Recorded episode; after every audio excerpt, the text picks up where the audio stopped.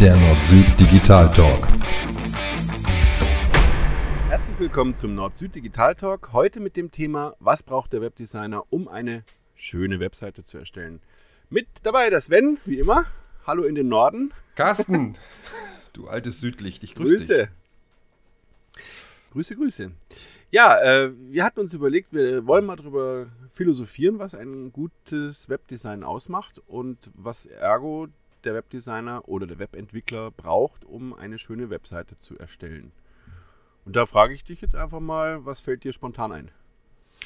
Spontan fällt mir ein, es wäre schön, Materialien zu bekommen, wie zum Beispiel ein Logo.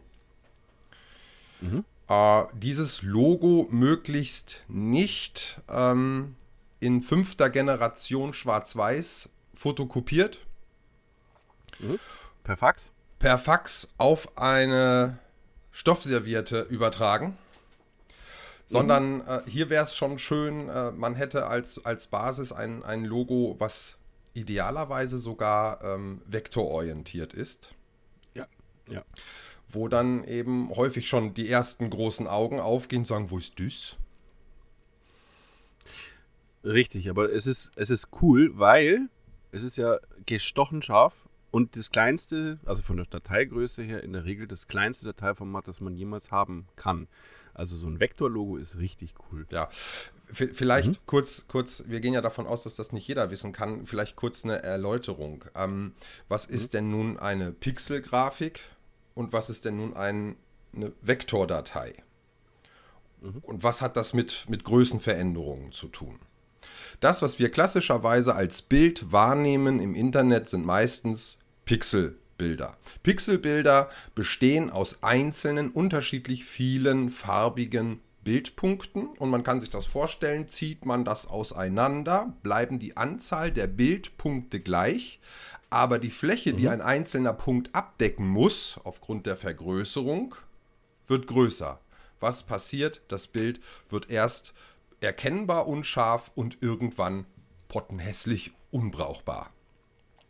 Pixelig, wie man so Wie man so schön sagt, Ja. pixelig, man sieht die einzelnen Quadrate quasi, von denen ich gerade sprach. Genau.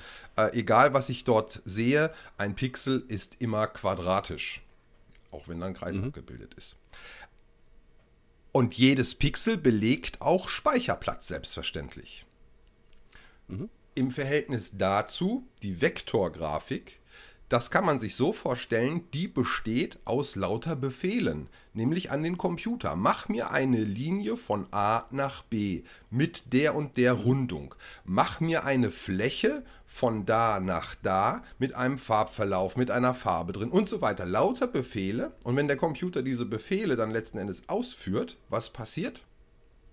Ein wunderschönes Bild ist zu sehen. Und wenn ich dieses Bild nun vergrößere, verändere ich einfach nur die Befehle, die ich dem Computer gebe. Also mache ich jetzt die Strecke einfach länger, mache ich die Fläche einfach größer und sie wird dann in dem Moment berechnet, in dem Moment, wo ich mir diese Größe anschaue. Somit ist ein Vektorbild, weil es ja nur Befehle sind, erstmal kleiner in der Regel und verlustfrei zu vergrößern.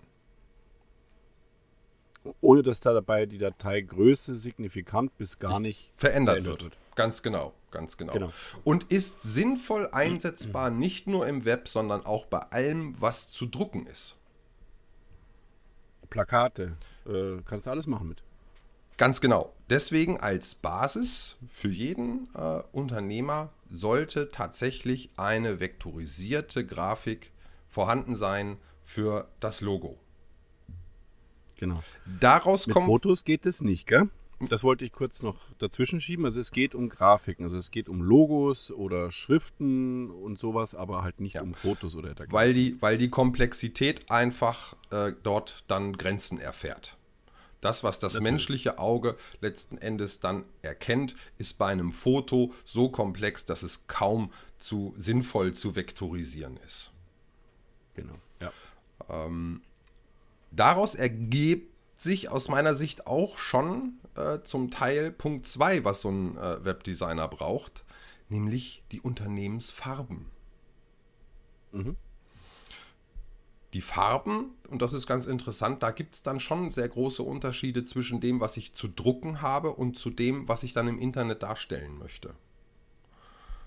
Beim Druck, jeder, der sich mal hat eine Visitekarte drucken lassen oder einen Briefbogen drucken lassen, da definiere ich eine Farbskala, häufig CMYK oder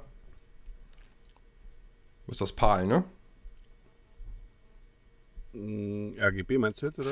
Nein, äh, Oder- im Druck, ach so. rein im Druckbereich. ich ja. Und Ja. jeder, der, der, der ähm, dann schon mal zu unterschiedlichen Druckereien gegangen ist, selbst bei der gleichen Druckerei, kann es einem passieren, dass Farbflächen mit einmal leicht anders wirken als noch bei dem Druck davor. Mhm. Hier merkt man tatsächlich, ist ein Handwerk. Hier wird doch zum Teil dann eben ähm, mit unterschiedlichen Fa- Farben, äh, Farbtypen gearbeitet, wo man sagt, okay, das ist durchaus unterschiedlich, aber dafür die Farbvielfalt unglaublich groß. Mhm. Webtaugliche Farben, die werden anders ähm, definiert im sogenannten hexadezimalen Bereich, beginnend immer mit einer Raute. Das ist das, was ihr vom, vom Hashtag her kennt. Hashtag. Und dann eine Kombination aus Zahlen und Buchstaben. Einmal Mit sechs definiert. Stellen. Bitte? Mit sechs Stellen. Ganz genau, mit sechs Stellen. Soll und einmal definiert ist das tatsächlich dann ähm, eine fest definierte Farbe, wobei ich eben sagen muss, dass diese Farbe wieder abhängig zum verwendeten Monitor durchaus auch wieder unterschiedlichst daherkommen kann. Aber die Farbfestlegung ist für das Grundlayout ähm, etwas Wesentliches. Absolut. Und dann Ja. eben auch noch verwandte Farben festlegen. Man bekommt häufig nicht mit einer oder zwei Farben aus, sondern wenn man dann Akzente setzen möchte und ähm, andere Bereiche definieren möchte, ist es sinnvoll, noch weitere Farben zu definieren, die sich quasi dann aus dem äh, Farbspektrum ergeben. Und halt zum CI der restlichen Unternehmenskommunikation äh, halt dann einfach dazu passen. Ja. Genau. CI, Corporated Identity, nur kurz wieder äh, Danke, ja, ja. Ein, ein durchgängiges Erscheinungsbild in, im Internet, im Print, also Pr- Prospekte, Flyer, Visitenkarte und so weiter. so. Da kommen wir auch schon zum Punkt 3, würde ich sagen, Ja. nämlich äh, die Schriftarten. Also das heißt, im Logo verwende ich ja äh, meistens einen, einen Schriftzug oder auch zwei, ähm, die eben aufeinander abgestimmt sind und die sollten sich natürlich dann im Web auch wiederfinden. Das heißt, da sollte ich dann nicht auf einmal anfangen, wieder andere Schriftarten zu verwenden, ähm, sondern da sollte ein Schriftartenset festgelegt sein. Und ähm, theoretisch lässt sich jede Schriftart äh, verwenden. Also man kann ähm, mittlerweile ähm, durchaus jede Schriftart im Web einbinden, muss aber immer beachten, dass auch das natürlich zu Ladezeiten führt, was dann die Seitenladezeit unter Umständen erhöht, wenn ich da komplexe und viele Schriftarten verwende. Also sollte ich auch hier äh, schauen, dass ich mich auf eins, zwei Schriftarten, maximal drei, ähm, eben festlege, sodass ich also das Projekt dann an der Stelle auch nicht explodieren lasse. Ja. Halte ich auch für eine Art Hidden Champion, äh, das Thema Schriften. Also Ja. der, der Ja, ja. Gesamteindruck durch die Veränderung von Schriften lässt sich so dermaßen nachhaltig verändern, dass das Festlegen von Schriftarten enorm wichtig ist. Ähm, Mhm. Nicht nur die Schriftarten. Da würde ich übrigens sagen, ich empfehle grundsätzlich nicht mehr als zwei. Also es muss- schon eine Besonderheit sein, dass ich tatsächlich unbedingt eine dritte Schriftart brauche. Ich meine, vielleicht für- ein Zitat oder so, was ich irgendwo noch mit einbinde, aber Ja, also als dritte habe ich meistens so eine Hand, äh, so eine handgeschriebene, die man dann, äh, manche schreiben dann ja, wollen das ein bisschen personalisieren. Ich würde jetzt nicht empfehlen, die eigene Unterschrift zu scannen und äh, als persönlichen Gruß unten hinzumachen, sondern dann nehme ich halt eine Schriftart, die halt eine handgeschriebene ist und dann kann ich da halt i- ihr Klaus Müller ja, ja, ja. ja. äh, mit, mit Schreibschrift halt machen. Sowas könnte man Mhm. als dritte Schriftart zum Beispiel verwenden. Ja. Wenn wir bei Schriften sind, bin ich der Meinung, sollten wir auch über Schriftgrößen sprechen. Mhm. Und äh, hier sprechen wir jetzt eben nicht nur von einer Größe, sondern wir haben theoretisch sechs unterschiedliche Überschriften, von denen, ich sag mal so aus der Praxis raus, drei bis vier maximal Verwendung finden. Ja, ja. Ja. Ähm, Die sind einfach durchnummeriert. H wie Überschrift, klar. H1, H2, H3, H4 und so weiter. ähm, sollte unbedingt definiert werden um den Gesamteindruck nachher nicht völlig wuselig daherkommen zu lassen, wenn ich dann für Überschriften mal groß, mal ein bisschen kleiner, mal fett, mal dünn, mal sollte tatsächlich äh, festgelegt werden und stringent durch das gesamte Webprojekt dann auch durchgehalten werden. Gleiches gilt natürlich. Hm? Ja. Inklusive der Abstände, die auch signifikant wichtig sind. Ja. Also ich kann eine schöne Überschrift definieren und wenn der Abstand dann zum Blogtext äh, falsch aussieht, dann ist alles, also das ist wirklich so ein bisschen Fingerspitzengefühl dann. Ich glaube, Abstände, ja, Zeilenabstände. Ja, ich, ich denke mal, dass das dann auch natürlich ein, ein Thema allein für den Webdesigner ist. Also ich, ich werde einen Kunden nicht fragen können, äh, zu sagen, wie, wie groß darf nein. denn jetzt bitte da der Abstand sein, dann guckt er dich mit großen Augen an. Ähm, nein, nein, da hast du recht. Nein, nein, aber ich wollte Vorschlag das, das sein, ja, denke ich. Genau, aber das ist natürlich auch äh, ein, ein Punkt, der da mit berücksichtigt werden muss. Aber da gebe ich dir recht, das muss natürlich der Kunde nicht entscheiden. Ja. Was, mhm. was brauchen wir noch, um eine Internetseite zu erstellen? Also ich würde mal sagen, zur heutigen Zeit auf alle Fälle Bilder. Äh, ich sage jetzt, also im Netz haben wir ja angefangen oder im Web haben wir ja angefangen. Das waren ja überwiegend alles Tabellen und äh, teilweise auch schreckliche Hintergrundfarben. So hatte das Web angefangen irgendwann mal. Dann kamen die animierten Didelmäuse dazu. Ähm, naja, und inzwischen sind wir ja ein bisschen professionalisierter und da ist natürlich Bildmaterial, was fürs Auge äh, un, also wirklich un unfassbar wichtig. Also gutes Bildmaterial ist einfach, ja. Da geht es mir persönlich so, dass ich sage, und ich weiß nicht, wie es dir da geht, aber äh, die Stockfotos, also da gibt es ja diese Bilddatenbanken, wo ich Bilder zukaufen kann, da sind wirklich wunderbare Bilder dabei, aber halt auch welche, die man schon häufig gesehen hat. Und das, glaube ich, ist heute nicht mehr zeitgemäß. Also es ist nicht mehr so, dass ich jetzt einfach für jeden für jedes Projekt einfach bei Shutterstock oder Adobe oder wie sie alle heißen, äh, Getty Images, äh, jetzt Bilder zukaufen sollte, sondern besser ist es, wenn ich etwas aus, aus meinem Unternehmen erzählen möchte, über meinen Mitarbeiterstamm, über meine Produkte, dann habe ich eigene Bilder und die sollten wirklich top sein. So ist meine Einstellung dazu. Teile ich, teile ich zu 100 Prozent. Sehe ich ganz genauso wie du. Ähm, ich kann nur dazu raten, einmal Geld dafür auch in die Hand zu nehmen. Ähm, häufig wird dann der Fehler gemacht, zu unterschätzen, was es bedeutet, ein gutes Foto zu erstellen. Und ähm, damit ist nicht gemeint hier, ne? Ähm, ja. Ja, also da, da, da, kommen gute Bilder raus, gar keine Frage. Also Carsten Aber, hat übrigens gerade für die, die den Podcast hören, ein Handy in die Hand ah, genommen. Stimmt. Ja, also, das kann man nicht hören, ja, genau. also, äh, das, das, das die Handys machen mittlerweile schon unglaublich gute Fotos, überhaupt keine Frage. Und im, ich sag mal, wir haben ja nun auch gerade über Social Media, ähm, Social Web gesprochen und was man dort so machen kann. Da muss ich sagen, ja, da ist das auch sicherlich angebracht, selber mal aus der Hüfte ja. geschossen was zu machen. Wenn es aber darum geht, tatsächlich ähm, Produktbilder, Unternehmensbilder, ähm, Personenbilder, das heißt, alles das, was sich mit dem Unternehmen beschäftigt, brauche ich professionelle Bilder. Und professionelle mhm. Bilder bedeutet, ich brauche jemanden, der das verdammt nochmal gelernt hat. Ja, also wir waren ja schon beim Webdesigner, äh, der zum, zum, zum Juristen wird und jetzt wird der Webdesigner mit einmal zum Fotografen. Wird er nicht. Äh, mhm. Und äh, man sollte eben auch nicht vergessen, dass man üblicherweise mit solchen professionellen erstellten Fotos mindestens fünf Jahre, teilweise sogar noch länger arbeiten kann. So dass es genau, ja.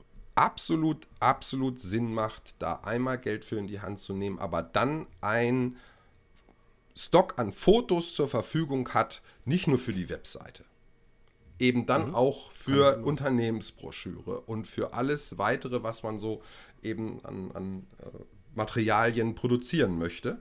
Denn egal, ob ich jetzt in einer Werbeagentur bin oder eben beim Webdesigner bin, Fakt ist, du machst aus Scheiße keine Schokolade. Mhm, genau. Darf man das so sagen? Und es ist, glaube ich, ja, ich denke doch, doch, doch. Und ich denke, es ist ein sehr beruhigendes Gefühl als Unternehmer, äh, Unternehmerin, eben ein solches äh, Portfolio an Bildern zu haben, wo ich jederzeit sagen kann, ich brauche jetzt schnell einen Flyer. Das ist ja in der schnelllebigen Zeit so, dass ich ganz schnell was brauche. Corona hat keiner mit gerechnet. Hätte ich jetzt irgendeine Aktion machen wollen, hätte ich jetzt relativ schnell was äh, anfertigen lassen können, ob so oder so, aber dann habe ich was da und das äh, lässt einen, glaube ich, dann doch ähm, ruhiger schlafen. Ich zum Beispiel habe von meinem Setup momentan noch gar keine Fotos und äh, mich nervt es. Mich nervt es, dass ich nie in der Lage bin, schnell mal was zu machen. Also da muss ich jetzt zum Beispiel mal ins Handeln kommen, selber auch mal eigene gute Fotos zu haben. Oder, und das ist der nächste Punkt, Videos. Das ist ja ähm, heute auch immer mehr, dass man eben mit Hintergrundvideos arbeitet oder halt auch tatsächlich mit Videos, äh, um das Unternehmen halt noch bildhafter darstellen zu können. Das äh, wollte ich ergänzen mhm. zu den Bildern. Aber Bilder sind natürlich erstmal Prio 1 und dann, äh, wer möchte, kann natürlich auch noch coole Video-Footage verwenden, um das Ganze nochmal mehr aufzupeppen. Absolut. Nicht zwingend erforderlich, aber genau. Tendenziell wird es immer mehr und ähm, immer ja, multimedialer. Ja.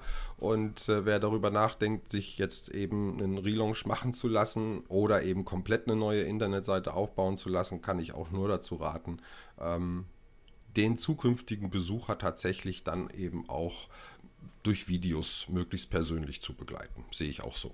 Mhm. Ja, was brauchen wir noch vom Kunden? Wir brauchen Texte, würde ich sagen. Was, hält, was hast du denn dazu? Ich wollte jetzt gerade sagen, also man könnte im Videomaterial durchaus auch Content verwenden. Das heißt, man könnte auch Interviews führen und so weiter und so fort. Und das ist sicherlich, was auch konsumiert wird, weil die Leute halt tatsächlich lesefaul werden. Aber das heißt nicht, dass eine Webseite keine Texte braucht, ganz im Gegenteil. Also eine Webseite braucht Texte, ähm, weil man natürlich immer davon ausgehen muss, dass der Besucher das auch lesen wird. Und äh, da schließt sich dann der Kreis zu Google und, und zu Suchmaschinen. Die können nur was finden, wenn da auch was steht. Also das heißt, und, und Google sagt aber, um das wieder zurückzuschließen, äh, schreibe die oder mache die Inhalte für den Besucher. Also das heißt, wenn ich jetzt Texte erstelle, oder Texte benötige, dann ist nicht die Frage, was muss ich denn da für Google tun, sondern die Frage ist, was muss ich für meinen Besucher tun, damit der die Informationen bekommt, die er benötigt. Ähm, und das von Google, das erledigt sich dann von selbst. Ähm, Qualität der Texte. Was meinst du? Ich habe jetzt schon so viel über Texte nachgedacht, schon so viel ähm, wegen Texten diskutiert. Äh, und es ist fast wie in einer Juristerei. Fragst du fünf Leute, hast du zehn Meinungen. Aber eins kann, kann, kann ich sagen, zieht sich durch wie ein roter Faden. Das eine, was du eben schon gesagt hast, people don't read. Mhm. Das heißt, komm verdammt nochmal schnell auf den Punkt. Worum geht's hier?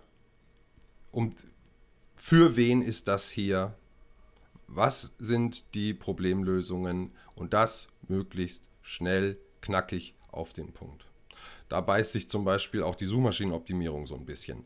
Auf der einen Seite sollst du wirklich knackig, schnell und kurz sein. Auf der anderen Seite sagt dir dann ein SEO-Tool, hey, du hast aber hier keine 300 Worte, das ist zu wenig. Bin ich aber der Meinung. Ja, gut, das ist natürlich auch manchmal mit der, mit der Bratpfanne bewertet. Ja, ja. Das äh, ist vielleicht auch nicht ganz fair. Aber natürlich, Content ist King. Ähm, das äh, war vor fünf Jahren schon so und das ist auch heute noch so. Da kann man eventuell so eine Gratwanderung gehen, dass man sagt, okay, man macht halt äh, rein aus dem Webdesign raus eben ein, ein, ein, ein Anriss, äh, wo man halt wirklich mal so ein, ein Resümee am Anfang macht. Das ist ja eigentlich auch so ein bisschen die Empfehlung. Normalerweise hat man früher immer das Zitat unten hingeschrieben im Web in der schnelllebigen Zeit bietet es sich an, das, das Resümee oder ähm, das Fazit, wollte ich sagen, das Fazit oben hinzuschreiben, sodass derjenige, der keine Zeit hat, äh, einfach schnell auf den Punkt kommt und das Ergebnis hat. Das schließt aber nicht aus, dass ich darunter dann nochmal anfange und äh, im Detail erkläre, wie ich zu dem Ergebnis gekommen bin. Mhm. Dann ist es dem Leser überlassen, das nochmal äh, im Detail nachzuvollziehen, wenn er das möchte. Und es gibt vielleicht auch Themengebiete, wo das erforderlich ist, wo er sagt, das will ich jetzt aber genauer wissen. Mhm. Äh, und für 90 Prozent ist das Thema mit, dem, mit den ersten fünf äh, Zeilen abgehandelt und die sagen, okay, habe ich verstanden, will gar nicht wissen, was da im Detail passiert. So würde ich das wahrscheinlich äh, handeln, dass ich sage, okay, für die Schnellen oben der, hier hat sich das erledigt, Teil und äh, unten dann halt, wie mhm. bin ich zu dem Ergebnis gekommen. Ja. So, haben wir die Texte. Die Inhalte. Das heißt, was soll eigentlich auf der Seite gezeigt werden? Mhm. Habe ich Produkte? Wenn ja, sind es Produkte, sind es Dienstleistungen? Wie stelle ich mein Unternehmen dar? Was ist die Kernaussage? Über einen Claim haben wir mhm. bisher noch nicht gesprochen. Was sind die Werte für ein Unternehmen? Was ist uns besonders Genau, ist ja wichtig? Äh, Stehe ich für Genau. Menschlichkeit, Diversity, Umweltschutz? Also was treibt mich an? In dem Zusammenhang ähm, spreche ich auch immer gerne Why, How, What an. Wir, Ja, also die Leute interessiert es, warum ich etwas tue. Dann erzähle ich, wie ich das tue. Und dann erzähle ich erst, worum es überhaupt geht. Ähm, halte ich für, für hochgradig intelligent, so daran zu gehen. Problem hier nach meiner Erfahrung ist nur leider, dass sich darüber bisher die meisten kleineren Unternehmen nicht genug Gedanken gemacht haben. Also wa- was treibt mich an? Was sind meine Werte? Wofür stehe ich eigentlich? Und wenn ich das aber klar formulieren kann, dann habe ich auch Menschen, die an das Gleiche glauben, ähm, an das ich glaube, für das stehen, wofür ich stehe. Und äh, wir haben ja vorhin im Vorfeld schon drüber gesprochen. Die Firma Apple macht es halt in Reinkultur vor, ja, Ja. und haben lange den Beweis angetreten, dass genau das funktioniert. Auch sowas gehört in meinen Augen ganz klar kommuniziert auf einer Homepage. Definitiv, ja. Ja, und äh, wenn man meint, man ist dann durch, äh, dann kommt ja eigentlich noch die größte aller Fragen, nämlich das Ziel, wo man so lapidar sagt, ja, ich will halt eine Webseite, ne? Aber was soll die denn machen? Ja, also wa- wa- was soll die denn können? Und das ist auch was, also da, das schließt sich daran an, ähm, da- dass, dass man auch da eigentlich ni- nicht so die konkreten Vorstellungen hat. Also ich erlebe das immer wieder, dass man halt sagt, ja, ich, also ja, irgendwie muss ich, ich, ich brauche eine Webseite oder meine Seite muss mal neu gemacht werden, weil es schaut nicht mehr modern aus. Aber was sind denn eigentlich die Ziele? Was möchte ich denn erreichen? Das kann ganz schnell beantwortet sein, dass ich sage, ja, ich möchte mich einfach bloß präsentieren und das möglichst gut.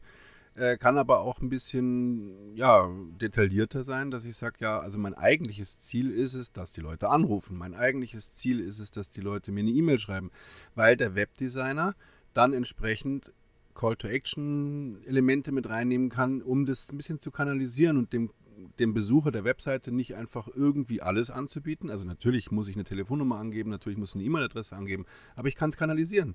Ich kann sagen, schreiben Sie uns eine E-Mail. Oder ich kann äh, schreiben, rufen Sie uns an. Und dann werden die Leute halt ein bisschen geführt. Und äh, wenn ich diese Ziele definiert habe, dann kann ich auch da noch ein bisschen was rausholen, was mir als Unternehmer eben nach meinem Gusto eben auch weiterhilft. Und wenn ich sage, ich möchte Produkte verkaufen, ja, dann muss man halt darauf achten, was, äh, was, wie kann ich die Besucher äh, führen, um sie zu den Produkten zu leiten, die ich gerne verkaufen möchte. Ne? Und so weiter. Ja. Also auch das äh, sicherlich Ja. mit einer der größten Fragen, die wie gesagt sehr schnell beantwortet sein können, aber im Zweifelsfall auch ein bisschen länger brauchen, um das klar zu strukturieren, wo man eigentlich hin möchte. Ja. Genau. Ja, gibt es noch mehr?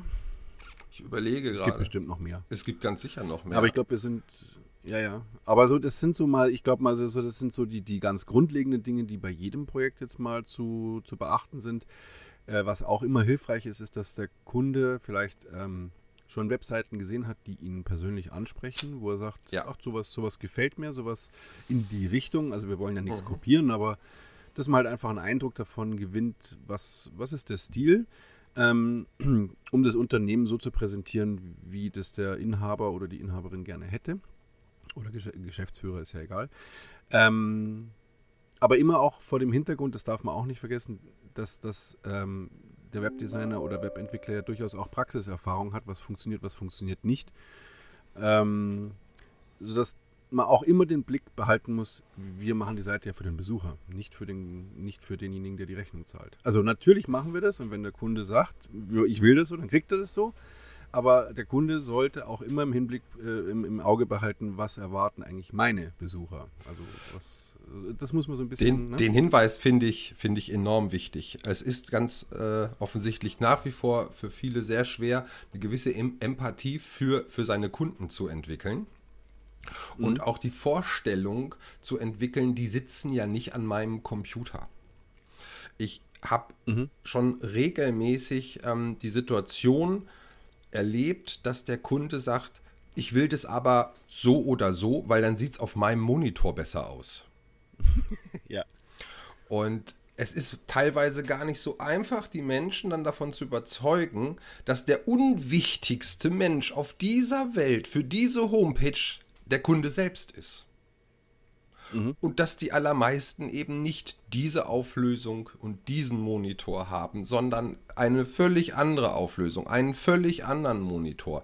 Nur mit dem Tablet unterwegs sind oder nur mit dem Handy unterwegs sind. Und das ist auch so ein Tipp, denke ich mal, für, für alle Kunden viel interessanter ist es, Freunde, Bekannte, Verwandte, unter Umständen auch Kunden und andere Geschäftspartner da mal zu befragen. Schau mal, die haben mir einen Entwurf gemacht, guck dir das bitte mal auf dem Gerät an, guck es dir auf dem Gerät an und schildere mir deinen Eindruck. Der Kunde selbst ist häufig dermaßen in seiner Welt gefangen, dass er ganz wesentliche Aspekte dann in dem Moment außer Acht lässt.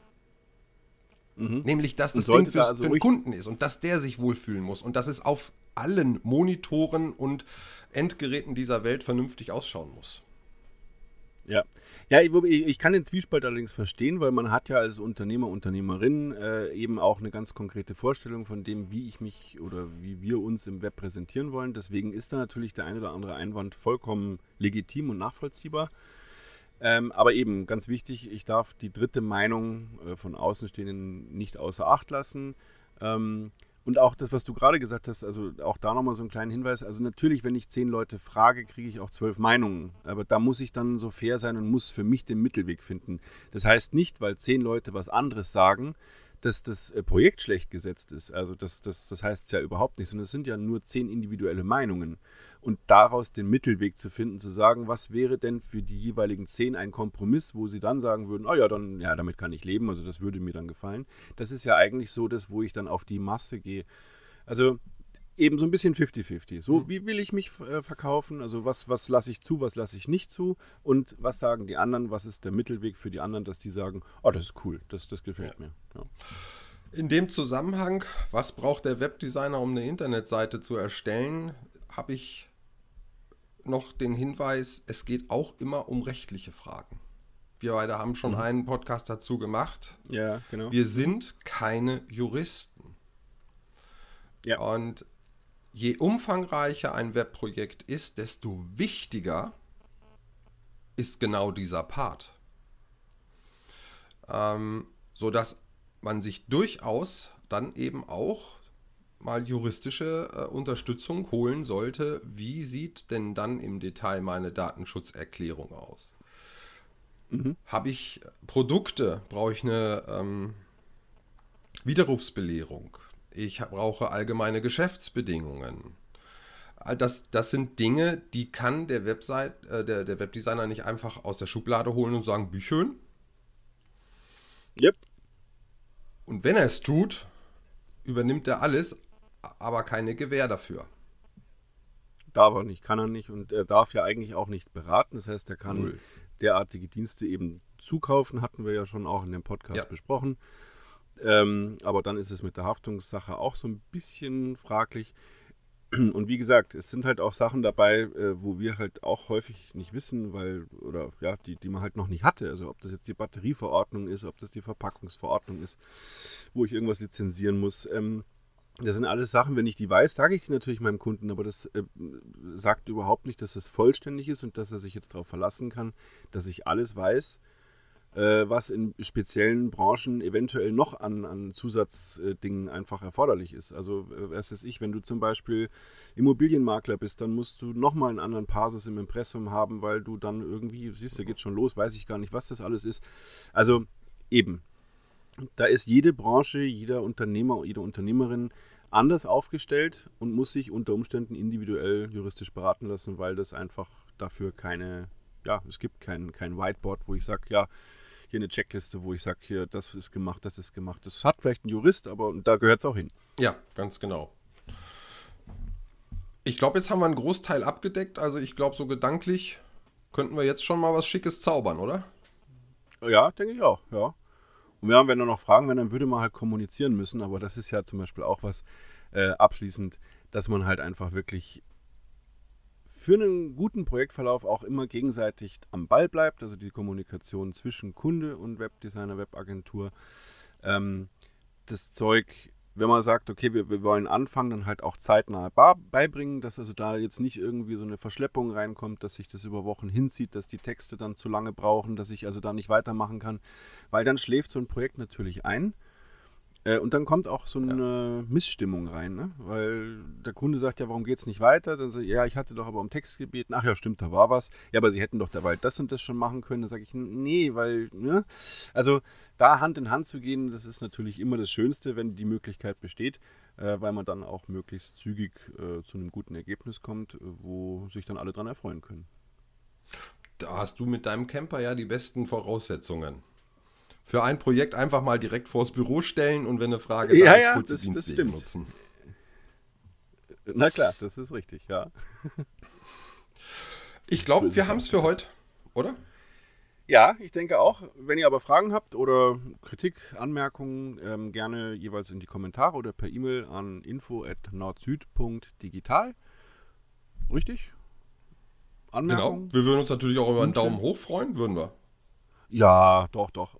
Abonnieren könnt ihr auch. Kostet nichts. Die Glocke kann man auch noch drücken, aber jetzt ist gut. So, jetzt, jetzt haben wir es gut. das wünsche ich dir auch. Bis dann. Ciao. Bis dann. Ciao.